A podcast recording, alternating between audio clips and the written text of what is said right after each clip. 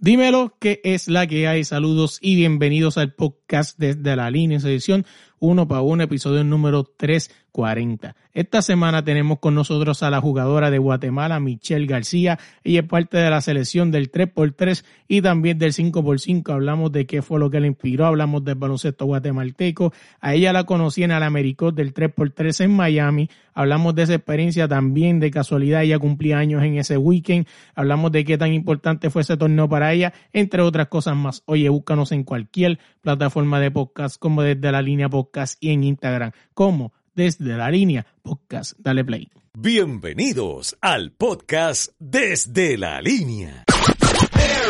Dímelo Corillo, que es la que hay. Saludos y bienvenidos al podcast desde la línea, edición uno para uno. Esta semana tenemos con nosotros una jugadora de Guatemala, Michelle García. ¿Cómo estás?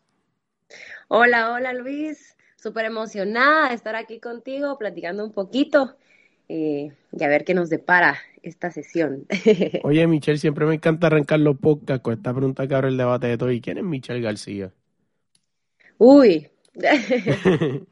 eh, bueno, te soy sincera, ya he escuchado algunos episodios y justo pensaba qué voy a decir cuando me pregunte esto. Pero creo que lo, lo, mejor que puedo decirte pues es improvisando. Eh, pues soy una, una chica extrovertida, eh, cuando quiero, introvertida cuando se debe. Eh, pues mis pasiones, el básquet, la verdad es que toda mi vida he estado dentro del básquet, eh, me encanta bailar, me encanta cantar. Em, tengo 26 años, soy de Guatemala, así que estoy súper contenta de estar aquí contigo, platicando un ratito de, de, de mi vida, de, del básquet. Así que gracias por tenerme por acá. Oye, ¿cuál fue ese clic del baloncesto? Hablan un poco, vamos para allá, montarnos en una máquina del tiempo, vamos a hablar de esa primera cosa que viste, que te hiciste pensar, oye, qué bufiado esta cosa que es una bola que se mete en un aro y qué cosa rara. ¿Qué fue eso que te gustó el baloncesto? Fíjate que eh, supongo que fue en el colegio. En el colegio, pues muy chiquita, yo empecé a jugar como a los 8 o 9 años, pero eh, yo hacía tres deportes a la vez cuando era chiquita. hacía gimnasia, hacía tenis de campo y hacía básquet.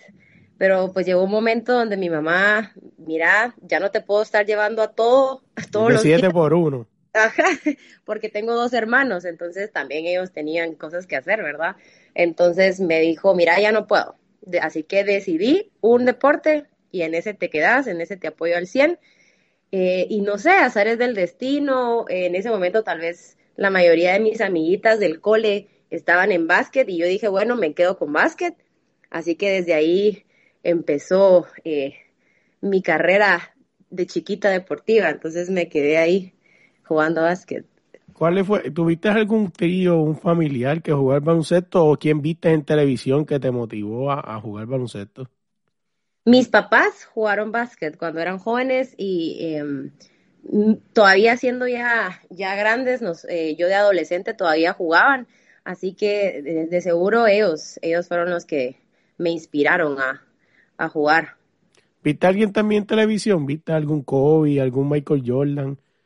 Mira, cuando era chiquita, la verdad que mi papá eh, le, le, encantaban los sports. Así que yo miraba los juegos de NBA con él.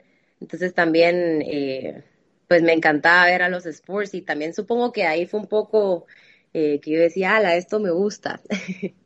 Una de las cosas que me parece interesante, ¿no? Es que también tener, tener la oportunidad de representar a Guatemala, ¿no? A nivel internacional. Hablamos un poquito de esa primera convocatoria, esa primera de todas. Ay, fue re emocionante. Eh, yo estaba en el cole todavía, tenía ay, como 16 creo. Em, y estábamos, em, en ese momento nuestra federación estaba suspendida, entonces no podíamos participar en torneos internacionales eh, pero la federación pues estaba tratando de hacer todo lo que, lo que podía para poder mandarnos, así que hicieron un torneo internacional aquí en Guatemala. Entonces, esa fue realmente mi primera eh, convocatoria y era como para que pues eh, Comité Olímpico y pues todos los encargados vieran que pues la federación sí estaba comprometida para, para que nos mandaran, ¿verdad? Eh, y fue impresionante, la verdad es que fue increíble porque yo nunca había jugado en el gimnasio nacional tan lleno. O sea, fue un espectáculo, eh, fue televisado, yo era la más chiquita del equipo, así que estaba súper emocionada. Obviamente en ese entonces, con un minuto que me dieran de juego, yo era feliz. Claro. Eh, y desde seguro jugué súper poquito, pero yo estaba re feliz, re emocionada, obviamente con los nervios de punta cada vez que, que, iba a la cancha o cada vez que jugaba, pero intenté dar lo mejor de mí. Eh, al final del torneo quedamos campeonas, eh, vinieron equipos invitados de México, de Nicaragua, eh, de un montón de lados, ¿no? Entonces fue, fue súper bonito y el apoyo de la gente fue increíble, o sea, el Teodoro Palacios Flores estaba a no caber una persona más, entonces eso fue impresionante para mí eh, y al final del torneo, pues que los niños, que tomamos, nos, regalas una foto, eh, familias, que foto y que autógrafos. Y yo a los 16 años, yo decía, esto? Pero fue súper bonito, la verdad, súper, súper bonito. En ese momento estamos hablando ¿no? del baloncesto tradicional del 5x5. ¿En qué momento te dio por, por llamar de la atención y, hacer el 3x3? Fíjate que eso es realmente eh, era nuevo para mí el año pasado. O sea, aquí en Guatemala eh, lo empezamos a jugar ya hace unos años, pero yo nunca em, había participado en alguno que otro como serie aquí nacional, pero nunca, nunca lo había pensado eh, como para jugar, pues representando a selecciones, ¿verdad? Hasta el año pasado, el, año pasado que, que, pues pudimos participar en el AmeriCup. Eh, ese fue mi primer torneo oficial, se podría decir, de 3x3. Eh, te lo digo, llegamos ahí y, realmente no conocíamos al 100 cómo era la dinámica del 3x3 y creo que se notó, eh, pues no sé si te acordarás, el primer partido que tuvimos, eh, se notó que no teníamos experiencia en, esa, en, este, en este juego 3x3. gracias a Dios pudimos como que mejorar y medio cachar eh, viendo los otros juegos, cómo era el rollo. Entonces pudimos mejorarlo para el segundo juego, que fue como clasificamos, pero eh, era, era algo nuevo para mí el año pasado, la verdad.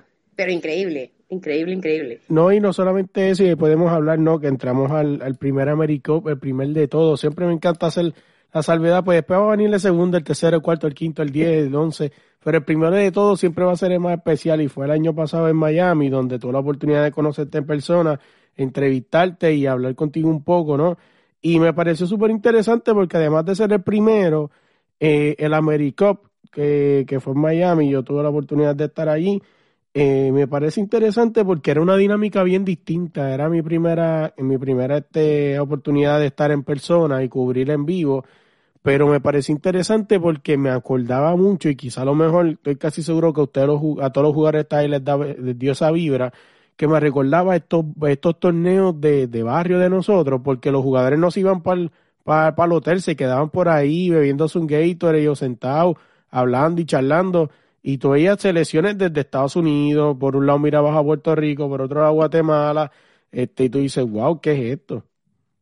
Sí, la verdad que, como te digo, fue para mí un torneo increíble y creo que uno de los, de los viajes deportivos que, que, voy a tener grabados en mi mente y en mi corazón para siempre. O sea, fue una experiencia increíble. Eh, empezando porque nosotras llegamos al torneo y aún no estábamos clasificadas en el AmeriCup. Todavía jugamos un... Eh, sí, un pretorneo. Pretorneo, exacto, un pretorneo para ver si clasificábamos y los nervios de la primera vez jugando 3x3, eh, nervios de quiero jugar un AmeriCup. Te digo, este fue mi primer AmeriCup de, de mi vida. Entonces, eh, y si te acuerdas, el día que me entrevistaste, que fue el primer día del torneo, ese día era mi cumpleaños. Sí, me acuerdo. Entonces, eh, ay, qué mejor regalo que, que esa clasificación, que clasificamos los dos equipos, el equipo de hombres y mujeres, que te digo, mira, después de un, un camino medio difícil, porque antes de, del viaje, eh, una de las compañeras de, eh, del equipo, habíamos ido a un fogueo anterior de 5x5, estaba medio lesionada el tobillo, eh, entonces, como que no sabíamos si iba a estar al 100. Luego, unos días antes, otra eh, compañera se golpea también el tobillo. Ella definitivamente ya no se pudo recuperar, no va. Entonces, ella era nuestra única alta. Entonces, al final, pues viste que íbamos literal minions, minions azules. Entonces, eh, eh, estábamos como medio nerviosas de ver cómo nos iba a ir, porque pues realmente el tema eh, físico em, nos impedía un poquito poder como desarrollar nuestro juego al 100, ¿verdad? que te digo que yo nunca había jugado de poste ni defendido tanto como lo hice en ese torneo poste que creo que lo hicimos muy bien. No, claro. Una experiencia increíble. Y lo que dice es que todos se quedaban ahí, eh, realmente era como una fiesta, o sea, era un torneo fiesta. no, así es. Oye, me parece interesante que me digas esa cosa, ¿no? Pues son cosas que obviamente era uno sabe después de entrevistarte y me hubiese, me hubiese parecido interesantísimo ver, a, ver al equipo de ustedes que obviamente pues estaba en el lado de prensa y escuchaba los comentarios de la gente decir, wow, que como ustedes movían la bola, o sea, por ser, no importa que fueran pequeñas, le dificultaron el juego muchas veces a Brasil, obviamente terminó utilizando pues su estrategia de obviamente tener a alguien grande y llevar la bola al poste, pero me parece interesante y ahora escucharle que ustedes tienen una persona alta que obviamente hubiese complementado mejor con esa persona hubiese sido otro cantar. Sí, mira, creo que igual eh, tampoco era tan alta como los demás países, pero obviamente tal vez nos hubiera, eh, hubiese sido diferente, pero creo que las cuatro que fuimos eh, no lo pudimos haber hecho mejor. Creo que la garra que, que, tuvimos como personas chiquitas, realmente, y creo que también como por ser chiquitas, las grandes de los demás equipos no sabían realmente cómo era, porque les llegábamos a la mitad, ¿no? Claro. Entonces, como ese choque, sentirlo en un nivel de su cuerpo donde nunca lo habían sentido, también creo que las, las dificultó un poco, ¿verdad? Em, y no, y lo que tú dices, que realmente eh, el movimiento del balón que teníamos, pues eh, así pudimos medio jugar con todos los equipos eh, de altura, ¿verdad? Y no, y te digo que jugar contra Brasil para mí fue la, mi experiencia del torneo, con eso me fui satisfecha, o sea, realmente jugar contra Brasil, que fueron las subcampeonas, ¿no? Em, y realmente les jugamos muy bien, yo de verdad que eh, en algún momento yo las miraba y estaban como, ¿qué está pasando? Sí, sí, como que ansiedad, como que no, que esto no era lo que teníamos en el plan. Sí, exacto, realmente eh, creo que nadie esperaba em, que jugáramos así, realmente como mis compañeras molestábamos que fuimos como la revelación del torneo, porque realmente, si te acuerdas, el segundo juego eh, contra las chicas que jugamos, ni siquiera calentaron. Entonces era como, eh, eh, te digo esto en el preclasificatorio, digamos, ¿verdad? Em, nosotras jugamos el primer juego, lo perdimos. las chicas contra las que jugamos, que nos ganaron, perdieron el, su siguiente juego entonces el que ganó a las que nos ganaron dijeron, ah, estas no. Claro. No juegan. Entonces ni siquiera calentaron y fue como, ah, mucha, tenemos que ganar porque ni siquiera calentaron. Entonces realmente fue como un, wow, ¿qué pasó aquí? No, es que, es que así es y el baloncesto tú no puedes menospreciar a nadie. Siempre he dicho, el baloncesto es, como decía un amigo mío que era el capitán del equipo de baloncesto de la escuela, decía, ¿cuál es la diferencia entre tú y él? Tú tienes dos piernas, dos manos y una cabeza y juegas baloncesto igual que él. Y es la misma bola, es el mismo canasto, son las mismas líneas. O sea, usted defienda y meta la bola, se acabó. Sí, no, y la verdad es que, em, te digo, este torneo em, no, no lo sabíamos como de tanto tiempo de anticipación, pero hemos, habíamos estado entrenando todo el año. Eh, entonces, realmente físicamente sí estábamos preparadas. Entonces creo que eso nos ayudó también un montón eh, con el tema de chocar, porque sí estábamos pues un poquito fuertes o lo suficiente para que pues detener ahí un poquito. Entonces, eh, qué bueno que, estábamos preparadas un poco. No, sí, no solamente eso, esto del, del, del, torneo de, de de 3x3 ya estoy loco que, que anuncien el próximo. Me imagino que estoy casi seguro que el próximo tiene que estar por ahí entre Puerto Rico o, obligado tiene que ser entre Puerto Rico o Los Ángeles, por ahí, creo yo. Que, que tiene que estar por ahí la dinámica. Apuesto más que tiene que ser por Puerto Rico, pero veremos a ver qué pasa, ¿no? Pero que en verdad me parece interesante y no es todo el 3x3, eh, es un, el, la dinámica, ¿no? Y el, el montaje es tan fácil que de momento no sé si has tenido la oportunidad de ver este cómo se monta el 3x3 en otras ciudades, lo montan en, en centros comerciales. Sí. Dentro de centros comerciales y cosas así que dices, qué locura. Sí, la verdad que sí. Eh, se juega realmente en cualquier lugar, ¿verdad? Y eso es lo, lo bonito de esta dinámica. Eh, qué increíble, la verdad, en centros comerciales aquí sería súper cool que, que, se pudiera lograr. Eh, realmente nosotros, los ocho chicos que fuimos a jugar ese Cup, eh, al regresar, pues veníamos súper emocionados con seguir el 3x3. Entonces creo que este año eh, van a estar escuchando mucho Guatemala en el 3x3. Oye, te, tengo una pregunta aquí que a lo mejor te va a poner 3 y 2 y a ver qué tú crees. Si te fueran a dejar escoger y de momento tuvieras que coger una línea de tu carrera, ¿por cuál te va? ¿El 5x5 o el 3x3? ¡Qué difícil! ah, la gran, no sé. No, y sabes que realmente eh, justo eso hemos estado pensando con las cuatro que fuimos a Miami, eh, porque ahorita que empieza el ciclo olímpico eh, de nuevo, al menos el ciclo pasado no nos dejaron jugar las mismas que juegan el 5x5 que juegan el 3x3, a pesar de ser fechas diferentes. Claro. Entonces, eh, me la pones muy difícil. Sí, que, aunque esto es una simple pregunta, pero básicamente también ha, sido una conversación entre ustedes, ¿no? Porque básicamente va a haber un momento en el que ustedes van a tener que, ¿verdad? Y no estoy menospreciando a ninguno de los dos, de los dos este, baloncestos en cuestión de, de, la federación o algo así de Guatemala, pero me imagino que algún momento ustedes se van a tener que sentar como equipo y decir dónde creemos que tenemos más chance de llegar a unas Olimpiadas. Sí, mira, yo creo que más chance tal vez sí en el 3x3. O sea, creo que ahorita realmente nos dimos cuenta que en el 3x3, a pesar de nuestro tamaño, lo hicimos muy bien.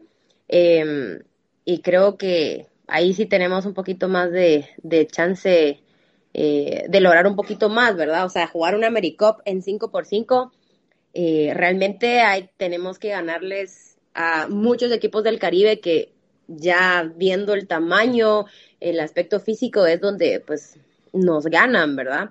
O equipos como pues Puerto Rico, que realmente ahorita está súper nivel arriba, entonces, eh, o México, que pues ahí vamos atrásito de ellos, eh, tratando de, de ganar un puestecito, pero creo que sí es más fácil eh, para nosotras ganar un espacio en el 3x3.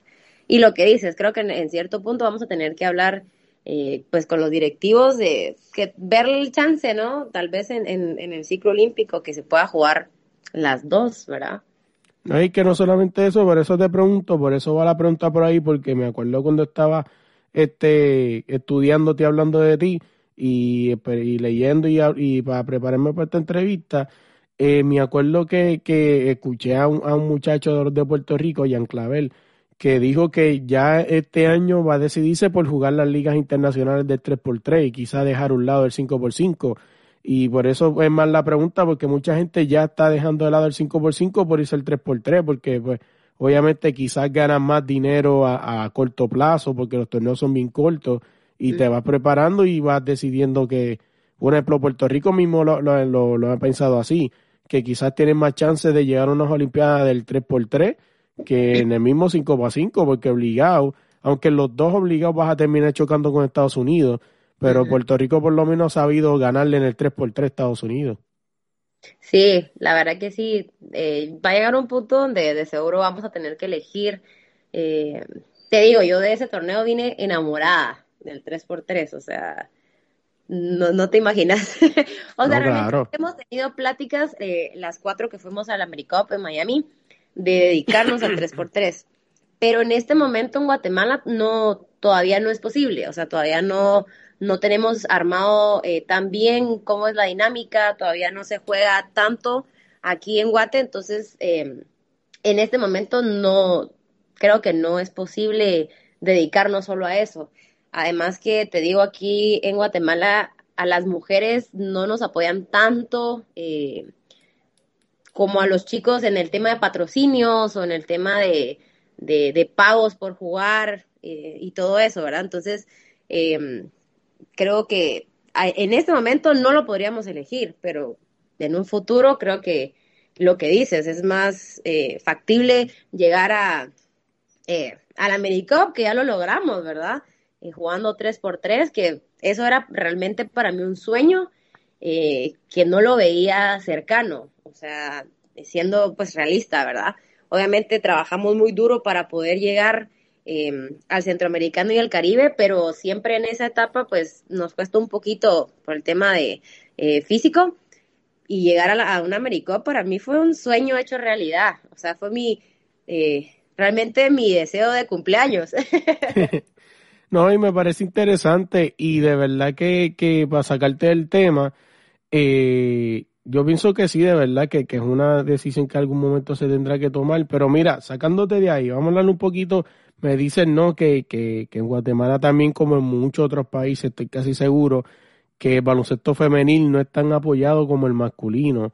Y no es por falta de calidad, porque estoy casi seguro que cuando yo he tenido la oportunidad, no, porque en algún momento me preguntaba, pero ¿y por qué será? O sea, y que eso que es más como por el corte machista que a lo mejor existe en el centro del Caribe y, en, el centro y Caribe, ¿no? De, de, de, de aquí, porque por falta de calidad no es, porque yo me he tenido la oportunidad de sentarme a jugar a ver este baloncesto de femenil y estoy casi seguro que hasta más talento hay, porque el problema es, como yo le he dicho a mucha gente, oye, siéntate a ver el baloncesto de las mujeres, porque el baloncesto de las mujeres no tiene las volcadas, no tiene nada de eso, obviamente, pero al no tener las volcadas tiene mucha más táctica. Sí, eh, sí, mira, la verdad es que en tema de talento, eh, creo que hay mucho talento aquí, tanto de hombres como mujeres. O sea, realmente Guatemala tenemos muchísimo talento que a veces eh, tal vez no, es, no, no lo explotamos al 100, que creo que al llegar a explotarlo al 100, pues realmente podríamos sorprender al mundo del básquet. Em, pero no, en realidad no, eh, a las mujeres no tenemos tanto apoyo eh, en ese sentido y tal vez por lo que dices, tal vez como que el juego de los hombres es un poco más, pueden hacer un poco más de show, eh, que cosa que pues tal vez nosotras no podemos, ¿verdad? O sea, nosotras no podemos clavarla o, qué sé yo. Entonces, eh, y a pesar que, te digo, hay mucho talento, pero en realidad las mujeres somos las campeonas centroamericanas. Y a pesar de eso, eh, no, no, no tenemos ese, ese apoyo de, patrocinios eh, ni nada de eso, ¿no? O sea, las ligas nacionales también eh, la liga de, hombres, eh, la verdad que está muy buena, eh, hablando del tema económico, ¿no? pues varios departamentos del país invierten un montón para que la liga sea buena, para tener buenos equipos, y en realidad pues casi que toda la selección está repartida así en distintos departamentos para pues que sea una buena liga, ¿verdad? Pero la liga de mujeres no, no, o sea, apenas hay equipos, eh, las chicas de selección pues están concentradas en un equipo porque no, pues no tienen dónde jugar, eh, entonces es, es, como un poquito más eh, complicado, ¿verdad? Y, la idea que, que, de que sea una buena liga, las chicas de selección deberían de estar repartidas, ¿verdad? Al menos, pero no tenemos dónde jugar, entonces no, no puede crecer tampoco la liga ni nosotras, ¿verdad? No, y me parece interesante y tú dices eso y obviamente lo puedo más que correlacionar con lo que obviamente la única selección que conozco que es Puerto Rico y le pasa lo mismo, las, muchachas tuvieron la oportunidad de ir a unas olimpiadas por mérito propio es lo mismo pasa en Puerto Rico igual, o sea, por más que ellas son las, las, recientes olímpicas no existe el, el patrocinio, sí existe un poquito más que antes, pero obviamente ni tan siquiera se compara con lo que es la selección masculina. No, y ya fueron a las Olimpiadas, pues que eso debería ser como el, detonante de que todo el apoyo vaya a ellas. No, se supone que sí, pero no es así. Mira, déjame sacarte de ahí, vamos a hablar un poquito. Tú has tenido la oportunidad de jugar el 5x5, el 3x3, y me imagino que también, también pasaste no por, por ligas y tener la, la oportunidad de estar en la federación y estar con, con la selección. Y quizás me puedas contestar esta pregunta mejor que nadie. ¿Qué tú crees que le falta al baloncesto guatemalteco para llegar al próximo nivel? Ay, qué difícil pregunta.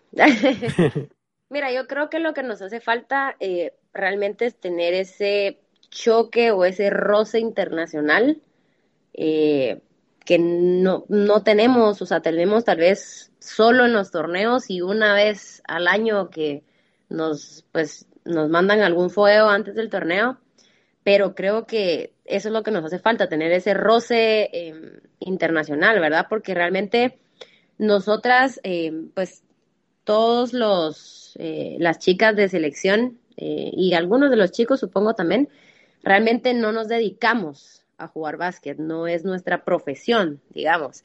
Eh, cosa que pues en, en otros países donde el baloncesto está a un nivel eh, súper alto, pues los jugadores a eso se dedican, ¿verdad? Entonces creo que eh, acá pues cada integrante eh, tiene su trabajo, está en la universidad, pues alguna que otra tiene hijos, entonces que mira, igual le dedicamos un montón de tiempo, pero nuestra prioridad, obviamente, tenemos que ir haciendo equivalencias, ¿verdad? Porque tenemos que cuidar el trabajo, tenemos que estar pendiente de estudios, entonces eh, realmente es, es difícil como que llevarlo todo de la mano, que al final, te digo, no sé cómo lo hacemos, todas y todos, eh, no sé cómo lo hacemos porque repartido el día en mil cosas, que creo que por la, la, pasión que le tenemos a esto y por lo mucho que nos gusta, pues siempre le, dedicamos eh, el tiempo que,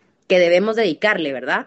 Pero obviamente, eh, te digo, es llegar a un entreno con eh, las ocho horas de trabajo, otras desvelos de, de, hacer tareas, desvelos de estudios.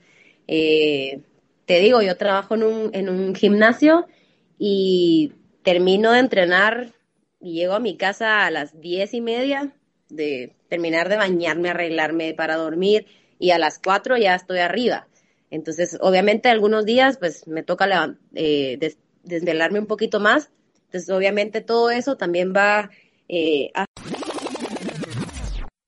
Entonces nos quedamos, entonces nos quedamos en que eh, te trabajas en, un gimnasio, ajá. no, no te preocupes.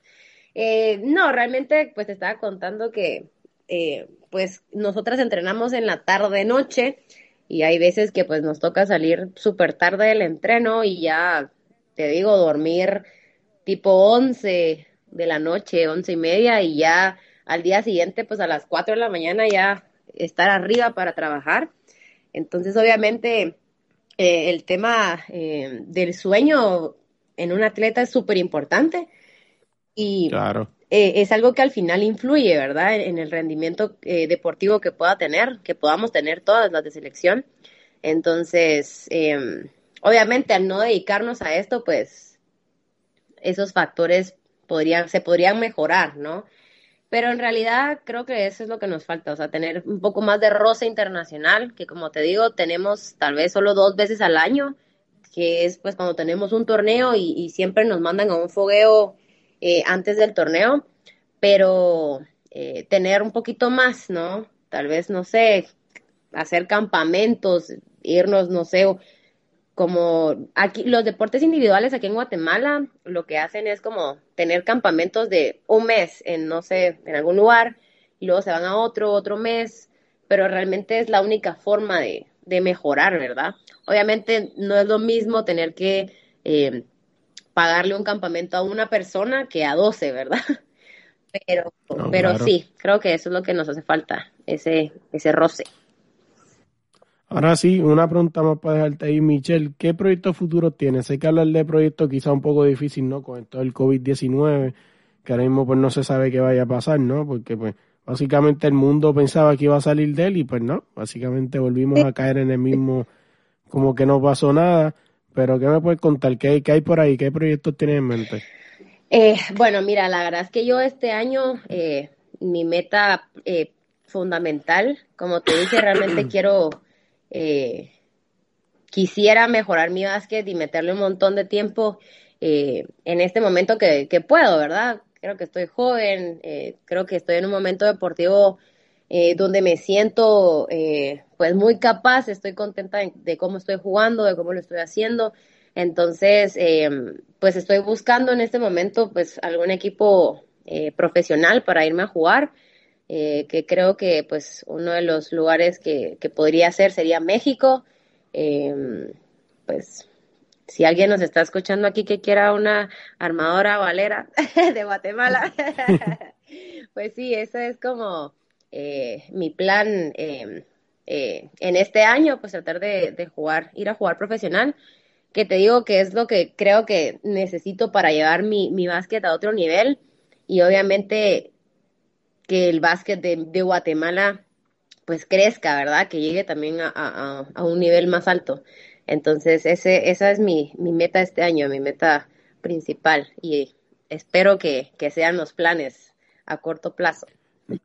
No, ojalá ahí puedas ir, o sea, y, y, o si no, no solamente México, quizá a lo mejor una oportunidad en Puerto Rico en Dominicana, o sea, no sé, donde, donde sea, que yo creo que te vendría bien, ¿no? Porque una, un, ir a jugar al extranjero siempre a uno como baloncelista, obviamente, además de, obviamente lo más importante, ¿no? Que te da más dinero a tu bolsillo eh, también coge experiencia y quizá a lo mejor la, la federación como tal de Guatemala no te pueda dar esa, esa posición internacional, pero pues puedes ir tan siquiera por lo menos buscarla tú. Sí, entonces realmente ese es el plan. No, y te digo México porque eh, nuestros entrenadores son mexicanos y pues tienen ahí ciertos contactos.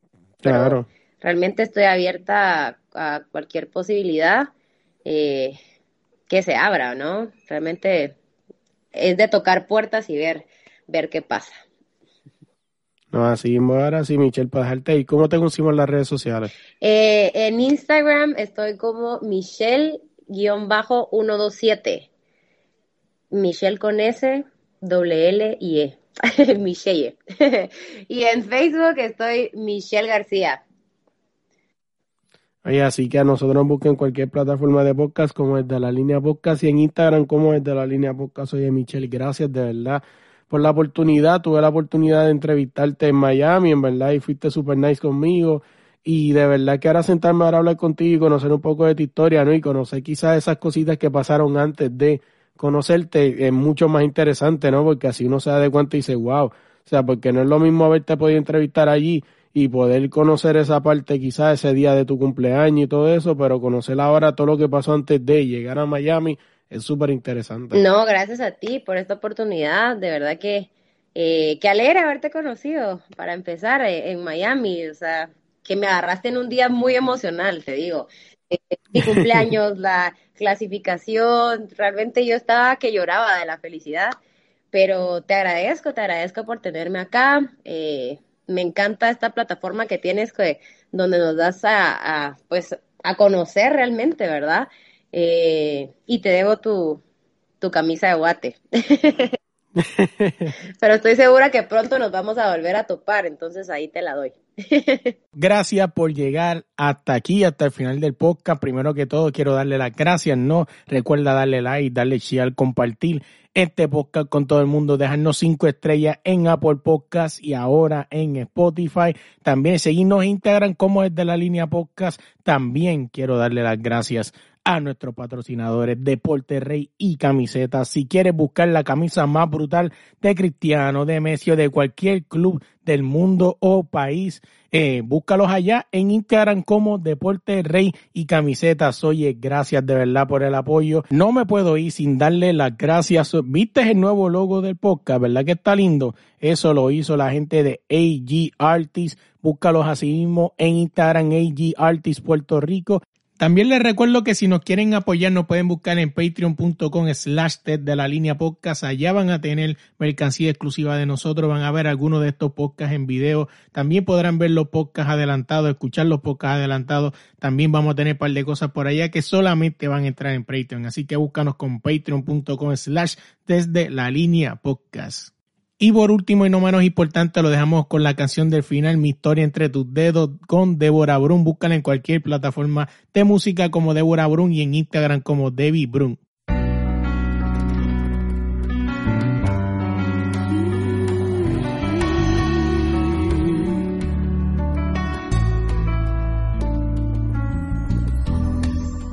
Yo pienso que no son tan inútiles las noches que te di. Te marchas y que yo no intento discutírtelo, lo sabes y lo sé. Al menos quédate solo esta noche. Prometo no tocarte, estoy segura. Hay veces que me voy sintiendo sola, porque conozco esa sonrisa tan definitiva. Tu sonrisa que a mí misma me abrió tu paraíso. Se dice que con cada mujer hay uno como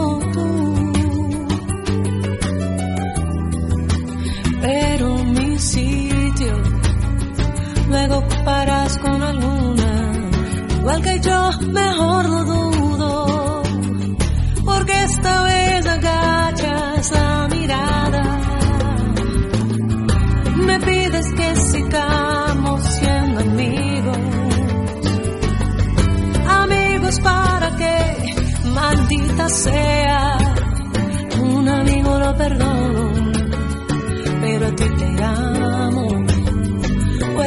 Parecer banales mis instintos naturales. Y hay una cosa que yo no te he dicho aún, que mis problemas sabes que se llaman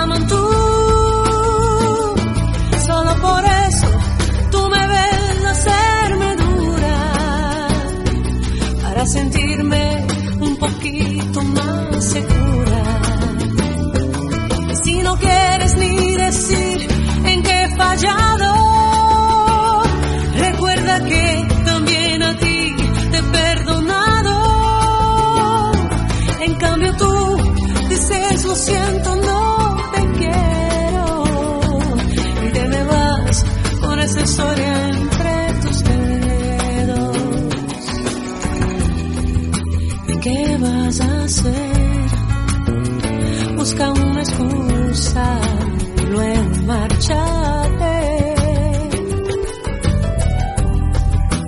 Porque de mí no debieras preocuparte, no debes provocarme. Que yo te escribiré un par de canciones tratando de ocultar mis emociones, pensando hablaré de la sonrisa tan definitiva, tu sonrisa que a mí misma me abrió tu paraíso. Hay una cosa que yo no te he dicho aún